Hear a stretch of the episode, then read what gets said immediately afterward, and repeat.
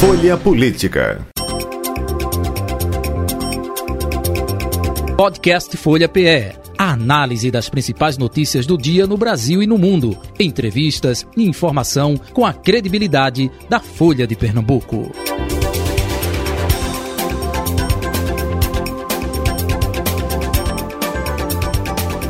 O deputado José Patriota, deputado estadual eleito pelo PSB, a partir de agora com a gente. Deputado, muito bom dia, prazer revê-lo, seja bem-vindo, tudo bom? Bom dia, Jota Batista, bom dia, querida Carol, bom dia a todos os ouvintes da Rádio Folha, um prazer. Recíproca é verdadeira. É, deputado, me tire só uma dúvida, tem uma agenda aí no Palácio do Campo das Princesas, né, da governadora Raquel Lira, com deputados mas deputados também eh, eleitos, deputados atuais. O senhor vai participar desse almoço, vai? Não, não, não, não fui convidado e deve ser, pelo que eu fui informado, somente para o pessoal das comissões, onde ah. vai tramitar, onde irão tramitar os projetos que estão sendo remetidos pela governadora, inclusive da reforma administrativa. Uhum. Aproveitando, colhendo a sua opinião também sobre é, cinco dias de governo, Raquel Lira, né? Essa é, decisão dela, né, é, o canetaço, como muitos estão dizendo por aí, que é, a avaliação José Patriota faz? Não, é, em parte isso é comum você substituir os cargos de confiança. A, a forma de fazer, às vezes, muda um pouco. Eu, minha análise é um pouco mais ampla, independente de ser Raquel ou José, ou uhum. Paulo, é, inclusive, ela é autora da lei de transição, a lei estadual. Eu, eu como presidente da MUP, ela pediu a, a opção, a opinião da MUP e a, nós contribuímos na confecção dessa lei quando ela era deputada. Uhum. E a gente vê que ainda precisa aperfeiçoar e criar uma cultura política administrativa de continuidade é, no Brasil, em todas as transições para a gente profissionalizar mais Perfeito. e a população sofrer menos. É? As brigas políticas ideológicas são legítimas, fazem parte da democracia, mas a descontinuidade, o risco de descontinuidade em algum setor na prestação de serviço tem que ser evitado, custe o que custar. E o preço é sempre menor é? Da, para os gestores que estão saindo e os gestores que estão entrando. Então, acho, por exemplo, que os cargos disponíveis para livre nomeação, quer dizer, não deveria exonerar sem ter outro para botar num lugar. Eu acho.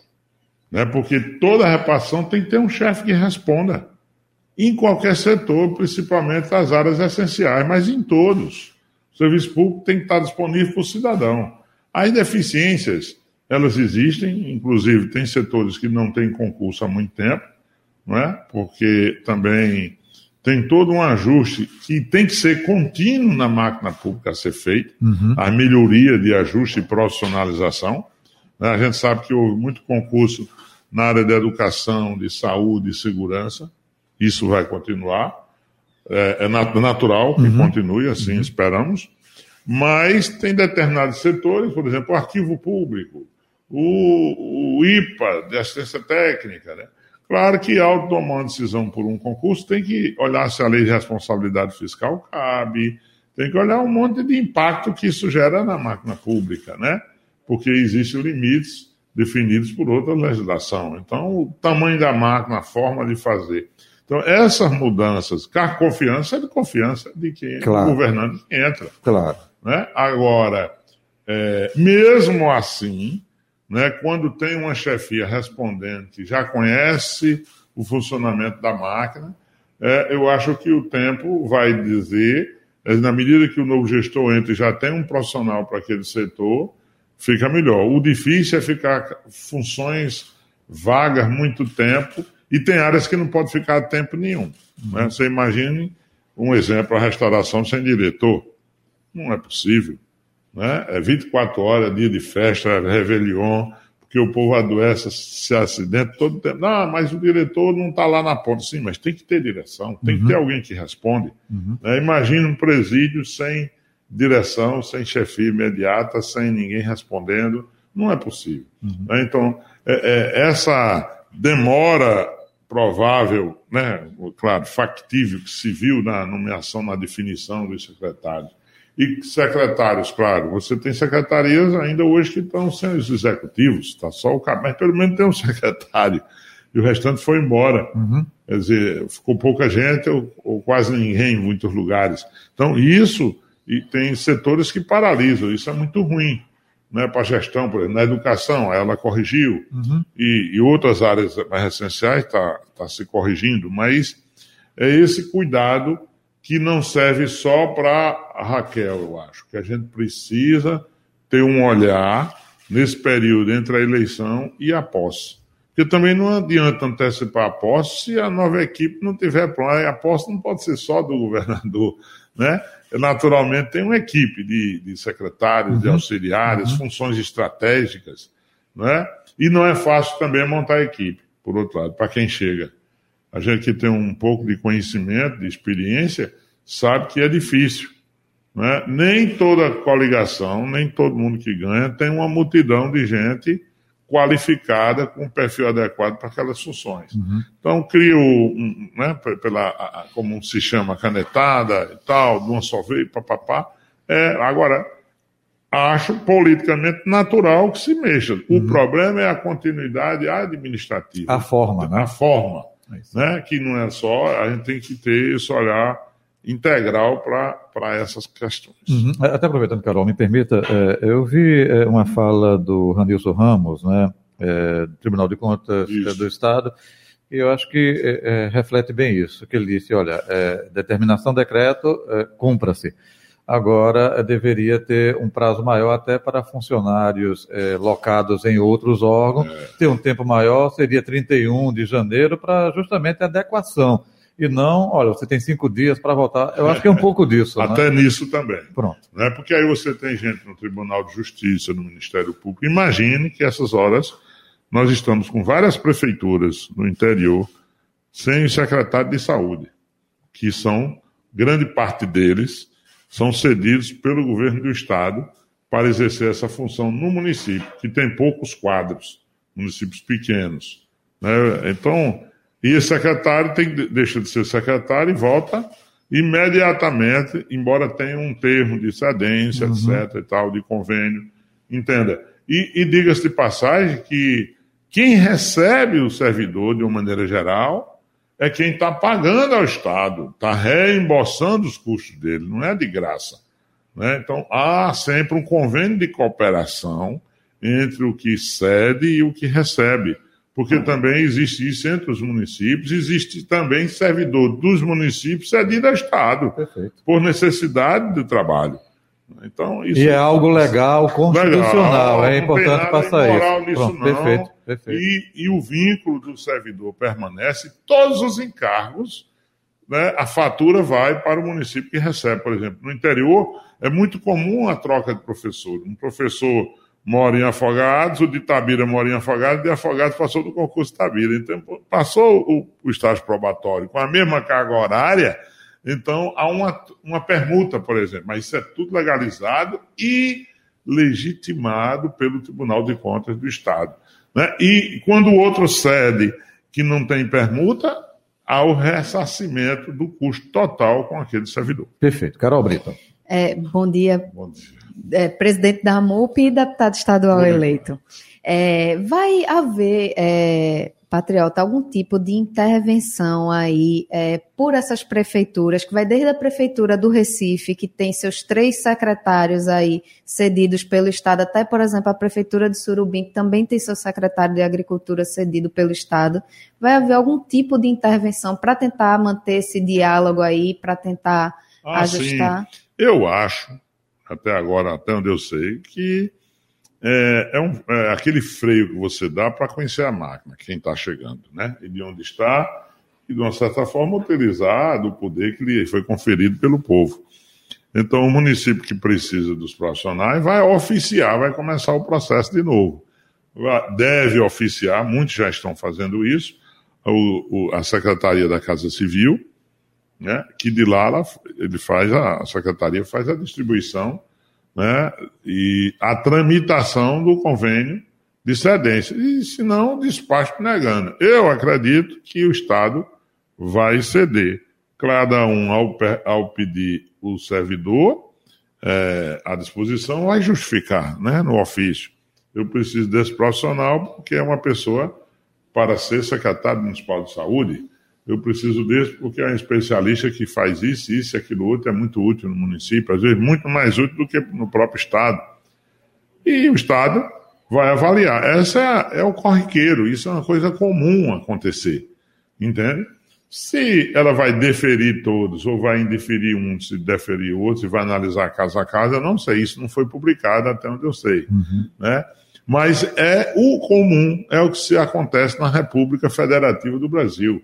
Tem gente do governo federal, por exemplo, tinha gente até o mês passado do BNDES cedido ao governo de Pernambuco. E o governo de Pernambuco reembolsa o BNDES. Né? Então não há um prejuízo nem para o servidor e nem e também não foi inconveniente para quem pôde ceder aquele servidor. Né? Então isso é muito comum. Então, como vai se comportar essa cedência ou, ou não, se vai deferir ou indeferir, aí vamos observar qual vai ser a conduta que a governadora vai adotar. Já procuraram o senhor para ter algum tipo de intervenção na MUP nesse caso? Porque... Já, os prefeitos estão tudo doido ligando. Eu digo, olha, faça o ofício, justifique, identifique o servidor, a matrícula, onde é o vínculo dele, que fica mais fácil. Ele se apresenta para não descumprir o decreto no, no setor é, original dele, uhum. originário, né? uhum. né? Fala com o chefe se tiver um chefe, aí se não tiver chefe ainda, eu digo, tem que ir lá. Pelo menos ter um secretário e provar que ele voltou. Né? Ele tem que comprovar que ele esteve lá, se numa folha de ponte, se não tiver papel, se for eletrônico, melhor ainda. Ele se identifica, procura um jeito para não dizer que ele abandonou. Porque também, normalmente, isso se faz ao se estabelecer um recadastramento, que é outra forma de fazer isso. Uhum. Entendeu? Que todos os governos utilizam. Que foi a forma que Geraldo Júlio, inclusive, isso. utilizou na prefeitura do É Recife. muito mais do que simplesmente determinar e voltar. Por isso que eu digo, tem várias formas. O recadastramento ele é mais completo. Você tem um diagnóstico completo do perfil do servidor público, de cada a formação, a idade, a, a, a a aptidão daquele servidor, aonde ele se encontra lotado, isso é outra forma, que eu acho, ah, inclusive, mais adequada, porque o gestor fica conhecendo, faz uma radiografia de tudo que ele tem de recursos humanos é, à sua disposição, enquanto servidores né, do Estado. É, o senhor tem uma previsão aí de mais ou menos quantas prefeituras teriam sido afetadas ou... Olha, eu vou dizer, não dá para arriscar muito não, mas eu ainda me arrisco. Eu acho que quase todas. É muito difícil ter uma prefeitura que não tenha um pelo menos um servidor do Estado emprestado. Como também, né, de volta, muitas prefeituras também já cederam e cedem funcionários. Agora, é muito maior a disponibilidade do Estado para os municípios. Né? Porque o município normalmente são, é pessoas de área técnica, uhum. que o município tem mais carência. Né? Essa é uma área assim, muito, muito utilizada e a maioria na função de ordenador de despesa, que é, é uma área estratégica para as prefeituras, né? não é qualquer servidor. Né? Exatamente. Então você precisa de gente que ajude na gestão, isso é fundamental. Né? Quando a CEPLAG, no governo Eduardo, profissionalizou muito a história do monitoramento, planejamento, fez um concurso de técnicos em gestão. Pela primeira vez na história, você tem uma carreira de profissionais em gestão. Isso é muito bom, porque profissionaliza muito a gestão pública. É, todos os prefeitos, o sonho deles era ter um técnico daquele, porque só é top, né? Gente de bom nível, Qualificado, de, qualificadíssima né? em planejamento, monitoramento, né? CEPLAG. Então ele instalou um núcleo técnico excelente. Você não imagina a correria, o desejo e o sonho dos prefeitos de ter um técnico daquele à disposição. Só que se ele fosse ceder, ficava sem ninguém, né? Precisa, ainda hoje a CEPLAG tem um, núcleo técnico muito qualificado, todos concursados, de mercado, gente né, com uma formação muito boa acadêmica e com experiências também. gente de muita dedicação. Isso ajudou muito nos resultados da gestão, porque profissionalizou bastante. Agora, presidente, eu vi que a MUP conseguiu agora uma liminar suspendendo uma perda aí milionária para municípios de repasses aí do Fundo de Participação dos Municípios. Eu queria que o senhor falasse um pouquinho mais sobre essa ação. Você, com essa sua voz mansa e doce, e uma notícia dessa, sabe o que acontece? Eu estou aqui, olha, emocionado com essa notícia. Estou arrepiado de alegria, de felicidade. Eu estou aqui radiante que nós tivemos a primeira vitória coletiva no Brasil, não é? Contra os gigantes. O IBGE não concluiu o censo adiantou uma parcial, o TCU admitiu essa parcial, mandou para o Tesouro e dia 10 tinha um desconto em Pernambuco ia perder 635 milhões. Municípios pobres, o que menos perde por ano, perde 400, 500 mil reais. Minha filha, isso faz tanta falta. É o dinheiro que ele faz a estrada rural, é o dinheiro para fazer a limpeza e a varrição. É desse dinheiro que paga a folha, ajuda na educação e na saúde, porque o dinheiro que vem não dá, tem que complementar. A previdência. Sem isso, o prefeito com a mão na cabeça, dando uma população menor do que tinha, quando na verdade não concluiu ainda e tem muitos domicílios sem visitar, sem ser lançados no sistema. Aí esses 63 com a mão na cabeça. Ó, municípios que são mais pujantes economicamente, como Camaragibe, como Santa Cruz do Capibaribe, lá naquele polo dinâmico. Prefeito com a mão na cabeça, pelo tamanho, Camaragibe perde aí é, quase. Me disseram, a prefeita falou em 600 mil, na minha conta deu quase 500 mil por mês. Por mês. É um milhão por, a cada dois meses. Veja no final do ano, 6 milhões de reais. Município pobre, com muita desigualdade, que precisa. E olha que ele tem outras fontes de receita, porque já está aqui na metropolitana. Imagine um pequenininho que era 0,8, passou para 0,6 o coeficiente. E isso nós tentamos administrativamente. Fizemos reunião em Brasília, mas o IBGE mandou a parcial, o TCU fez um acórdão e simplesmente validou esses dados, mandou para o Tesouro e dia 10 de janeiro, que é a primeira cota, está previsto uma expulsão 702 municípios no Brasil. Alguns entraram individualmente, conseguiram, outros entraram, não conseguiram, e Pernambuco, coletivamente, nessa vitória, numa equipe jurídica tampa de cruz, é uma coisa antiga, Cruz, você não era nascido não, porque antigamente tinha esse ditado, não era é do meu tempo. É do seu é tempo, tempo, Jota. É, a cruz era muito é. boa. A gente jovem né, gostava, aquela laranjada primeira, cheia de tinta, e a gente achava maravilha. Mas era o que tinha. Então, Carol, é, você não sabe. Claro que é uma liminar, vai ser uma guerra, foi a primeira batalha de muitas. Né? Pode, a União vai recorrer, porque nós estamos brigando contra gigantes, mas o juiz federal lá de Brasília, de plantão, estudou nosso advogado despachou com ele uma hora de reunião mostrando o impacto na vida das pessoas pobres do Nordeste, do nosso Pernambuco. Então, foi uma correria, porque tive que pegar autorização de cada prefeito. Dos tudo em que perdes, o único que não que foi fazer sozinho foi pesqueira, foi negado aqui na justiça daqui, o bichinho. E o doido é para defender, pesqueira é tão bom, né? Porque ainda tem os índios que a gente também é, ajuda e apoia. Mas foi uma opção do prefeito, nos cabe respeitar. Os demais, todos entraram na coletiva da AMUP.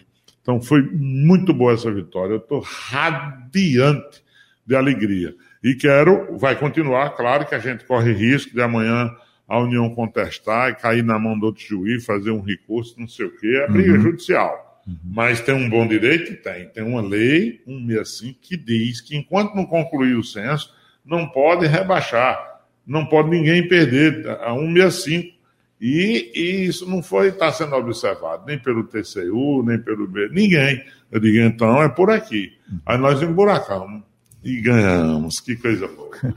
É, deputado José Patriota, é, governo Lula assumiu, hoje quinto dia, já saiu a informação de que ele quer um encontro com governadores, é, prefeitos, é, justamente é, fortalecer municípios sobre divisão de repasses, né, de verba, o famoso pacto federativo. Ei. A pergunta que não quer calar, agora vai? Espero que não. É a nossa expectativa, né? É, são sinalizações, Jota, positivas. Né? O governo federal, primeiro, tem que dialogar, que era a dificuldade do governo anterior. Não é nada contra a pessoa, não combate pessoa, mas é a forma, o método e o objetivo. Então, é, esse caminho do diálogo, claro que temos conflitos, pontos de vista diferentes, visões de desenvolvimento diferentes, mas é preciso dialogar. Né? Nós não podemos só receber obrigações. É preciso ter uma repartição mais justa dos impostos que o povo paga, principalmente com aqueles que fazem as políticas chegar na, na, na casa do povo. Uhum. E os municípios é quem faz essa finalização, com eficiência. Então, o Pacto Federativo é o sonho. E a reforma tributária, dentro do pacto, é o coração, na minha visão. É o coração. Por quê? Porque o pacto você envolve de quem são as obrigações de fazer isso, de fazer saúde básica, de fazer educação, de fazer ensino técnico. Aí você está lá as atribui responsabilidades, atribuições para município, estados e União. Bem, quanto custa? Agora vamos fazer a conta. Uhum. Né? Então vamos pegar os 100% do bolo tributário e vamos repartir aqui proporcional ao peso de responder perante a sociedade. E a sociedade saber a quem cabe para cobrar. É um, de, é um direito da sociedade que paga imposto, que nos elege para lhes representar e gerir seus recursos, também saber de quem é para poder bater na porta certa. Que às vezes o povo fica, coitado, babatando, né? quem é, não foi, tem, quem é o responsável, entra na justiça, às vezes ainda não acha. Como é que pode? Então é preciso, por exemplo, refinanciar custo de financiamento para o SUS. Muito bonito, bem estruturado, é uma política pública, modelo no mundo. Aí tiraram a CPMF, que era uma ajuda, uma fortaleza financeira, não botaram nada no lugar. Botaram mais conta para o SUS. Só conta. Insumo cresce, tudo cresce. E a atenção básica que precisa investir.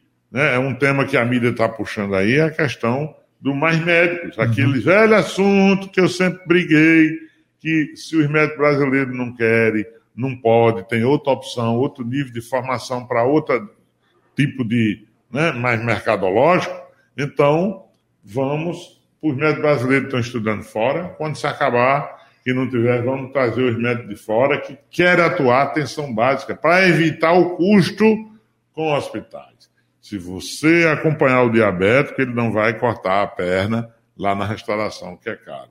Se você acompanha quem tem o um problema do coraçãozinho, toma os remédios certinho, o coraçãozinho vai funcionar, não vai ter AVC, que vai ser um paciente caríssimo lá na frente na restauração. Com estentes caríssimos, né? Caríssimos, né? Verdade. Se a gente faz educação na, no trânsito, evitar aí o desastre que tem de moto, todo final gente bebendo, ainda tem gente pedindo para não ter a lei seca. Mas, rapaz, não já sabe que não combina.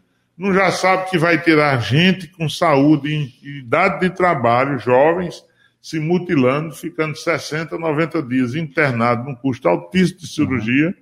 para depois ir para a sociedade para o INSS pagar a, a, alguma coisa. Ou não pagar e ficar com fome em casa, ele e os filhos. Então, não é melhor prevenir? Vamos investir na prevenção, na educação, para diminuir o custo final. Uhum. Vamos investir em saneamento para não estar gente internada com diarreia, para evitar um bocado de coisa, de doenças que são transmissíveis exatamente através da água, ou da falta d'água, ou da pouca água, ou água sem qualidade. Eu ainda vejo na metropolitana, Jota, comunidades inteiras sem a presença da empresa oficial da Compesa, com particular fazendo um poço, encanando água sem ser tratada, sem nada. Quer dizer, um, um, uma gambiarra, mas a, a pobreza, a situação de desigualdade. O que eu vejo aqui na metropolitana, dos 14 municípios, não tem o primeiro com cobertura de 100% do PSF. Eu pensava que era no sertão, não. Na minha região mesmo, dos 17 municípios, 14 tem. e olha que está longe da universidade, e olha que é muito mais pobre na arrecadação. Tem coisas que é de gestão e que a sociedade tem que cobrar. Perfeito. E dos 14 daqui, nenhum tem cobertura. Quando eu chego na casa do povo, no beco, na favela, não sei o quê, e aí não, não tem, não tem não, a gente é, é família descoberta, é área descoberta, não tem agente de saúde. Aí a vacina não chega e assim por diante, e uhum. muitas outras coisas que nos ajudam a prevenir doenças e quando falar em saúde, não falar, não pensar logo em médico, hospital e doença, não. Saúde é não adoecer. Perfeito. É, a gente vai estourar o horário, porque começamos com o deputado mais tarde. É, é, tem compromisso, mas só mais um pouquinho. Eu seguro. Segure. Deputado José Patriota, como é que está é, acontecendo os bastidores aí para a eleição da Alep, hein? O senhor está é, sendo procurado, o senhor já tem voto definido, pode expressar esse voto aqui ou não? Ainda não? Rapaz, tu, pergunta difícil. Olha, eleitor, eu agora sou eleitor, como diz o Matudo. Eleitor e candidato para pedir voto a eleitor não fala. Candidato que não dava uma risada, agora está sorrindo, batendo no meu ombro, patriota e tal, cercando. É o cerca Lourenço lá no sertão que a gente diz, para conquistar o voto. Eu não tenho definição ainda, Estou observando, conversando, uhum. deixando os candidatos apresentar. Uhum. A, a vai ser uma definição eh, da bancada, vai ser, vai ser uma definição do partido, PSB, ou você vai acompanhar, não necessariamente, não, individual? É, eu espero não ter que ser individual. Né? Se o partido tomar um, um caminho muito troncho, eu não sou obrigado a seguir, não. Quer dizer, minha, minhas convicções têm que falar alto também. Agora, eu também faço parte de um conjunto de pensamento, de, de ideias, né? Eu tenho que pensar, primeiro, na população, num poder que seja fortalecido. E, para mim, o poder funciona quando tem espaço de participação da população, quando a gente tem abertura para o diálogo, para o debate, ouvir as diferenças, mesmo que você não concorde, mas tem que escutar a contraposição daquele que discorda de você. Então, esse exercício é fundamental né, para fortalecer a Assembleia Legislativa no sentido de representação popular, né? fortalecer por fortalecer. Né? E para o povo se sentir mais. Olha, teve uma mudança de 50%, meu amigo. Uhum. E eu digo, e por quê? Foi que houve. Não, a Assembleia estava remota, não, o povo não ia mais. Né? Então não podemos deixar criar teia de aranha. Tem que o povo entrar lá, participar das comissões, fazer o debate. Eu estou conhecendo ainda. Entendi. Entendeu, Jota? Eu sou minudo, ainda estou na preliminar, estudando, escutando, a turma meio sabida, né? Preparada, e eu sou um matuto, eu tenho, sou desconfiado, eu tenho que chegar escutando um, escutando o outro, né? Para poder ir fechando as minhas convicções. Carol Brito, me ajuda. É, Álvaro Porto, Antônio Moraes e Alberto Feitosa, né? Tem mais Isso. gente aí, não? Não, por, por enquanto, enquanto são esses três. Ok. Mas Carol pra... apura, viu? Carol fica só mirando. Carol escuta lá. Nem pensa que nada tá ali na roda ouvindo. É, e, mas a briga mesmo boa é pela primeira secretaria, né? Que aí tem vários nomes. Só no né? partido aí de Patriota tem cinco. Vixe! É cinco candidatos, olha aí. Tem seu colega Rodrigo Novaes, uhum. é, Aglailson Vitor, uhum. tem também o Francismar Pontes, fala que também Simone Santana também tem interesse aí na, na primeira secretaria. E o quinto, ó, me fugiu, mas são aí pelo menos cinco nomes de olho na primeira secretaria, né? Fora também é, Doriel Barros, né, uhum. né, presidente do PT, o Gustavo Gouveia de Solidariedade. A briga tá grande, viu, deputado? É, né? É porque eu, eu ando pouco lá eu tenho uma agenda muito carregada, né? Mas é, é, todos eles é uma alegria comigo. Eu não sei que estão me achando bonito agora, que eu nunca fui bonitinho demais, mas eu sou amigo de todo mundo, eu transito com todos. Mas, assim, né, em período de eleição, né, a alegria é maior, né, para quem é candidato e tal. Eu estou só observando, estou estudando, estou aprendendo, né, estou querendo aprender, querendo aprender, porque também nem estreia ainda, não tomei posse né, é uma expectativa só de, de ser, de exercer ainda. Ele tem que conhecer as comissões, funcionamento da casa, aquela burocracia, o, o regimento, essas coisas. Eu estou muito ligado é na ação que chega para o povo. A ação que chega para o povo é uma, quer que a lei pode ajudar, quer que pode atrapalhar, né, e discutir os eixos de atuação, né, a questão do saneamento, a questão do meio ambiente, a questão de geração de renda, como o Estado fomentar, então tem muita coisa para trabalhar. Esses espaços dessas brigas pelos cargos A, B ou C, eu só quero ser respeitado e poder exercer plenamente o mandato conferido pelo povo. Até hoje eu não tenho o que me queixar. Onde eu chego, as pessoas pelo menos respeitam o matuto isso é bom. E o direito de cada um pleitear, né? As coisas. É por isso que esse povo fala tão alegre com a gente. Tá uma felicidade só para quem é candidato. Mas vamos ver depois como é que fica, né? Perfeito. O senhor tem, é, se fala bastante da necessidade de eleger uma mesa diretora aí que dê um papel mais independente e mais altivo para a Assembleia Legislativa. O senhor concorda? O senhor acha que o sentimento é esse mesmo na casa? É, é. Você tem, assim, um, um, aparentemente um sentimento que às vezes é um pouco contraditório, né, porque não deixa de ser corporativo. Né? É, e ainda a gente percebe, ninguém diz, mas a gente percebe que os que são antigos é como se tivesse prioridade em exercer as funções. A antiguidade é posto, né? Como e o diz. novinho que chegar agora esperar a sua vez, como diz o Matuto, né? Chegou um e disse, patriota, tem paciência aí que eu tenho sete mandatos eu digo, eu não tenho nem um dia. mas não estou pleiteando cargos, mas participar. Né? Eu sou um cara meio atrevido. Até sem mandato eu entro numa reunião, se for pública, num lugar público, às vezes nem me chama, eu me esqueço e entro e falo. Porque se é o povo está pagando aquele espaço, se aquela reunião é um assunto público, não é assunto privado, tá? não. A vida pessoal é de cada um. Né? Tá, é uma reunião pública, eu não, quero, não vou bagunçar, mas eu quero eu quero né, entender e se der vontade de dizer alguma coisa, ter uma sugestão, uma contribuição, eu quero falar. Aí parece até meio mal educado às vezes, né? Mas se for para ser educado só para assistir, eu fico em casa assistindo televisão em casa mesmo. Não precisa, por a televisão, a gente ver as sessões e ver as coisas, né? Eu quero contribuir, né? Eu tenho 40 anos de estrada, levando topada, caminhando para lá, para cá, né? Conhecendo, buscando experiências, buscando né, soluções, né? Porque eu acho que esse é o desafio da humanidade, é busca de soluções, de alternativas. Ah, você sozinho não vai fazer nada. Eu digo, eu faço nem o beija-flor, estava apagando um incêndio sozinho, bichinho com um bico fino, um pingo d'água, e os outros mangando do beija-flor, deixa de ser beijo, não vai apagar esse incêndio não. E fechado disse, eu estou tentando fazer a minha parte, e o resto, né, quer dizer, eu acho que eu tenho a minha obrigação de fazer a minha parte, e aí cada um se responda por si. Perfeito. Deputado José Patriota, muito obrigado pela sua vinda e participação. Mais uma vez, tê-lo aqui eh, na bancada da Folha FM. Ainda em tempo, saúde, paz, feliz 2023. Tudo de bom, viu? Oh, feliz Deus. mandato, feliz mandato para o senhor. Coisa boa, saúde, paz, felicidade, alegria, integridade, sanidade para todos nós né? E eu, eu, quando eu chegar aqui na Rádio Folha, eu não queria sair mais. Eu acho que eu vou virar um empregado, tem que ser um colaborador gratuito. Mas é uma alegria. Vocês são maravilhosos, são pessoas preparadas, do bem, que promove a informação. Isso é fundamental.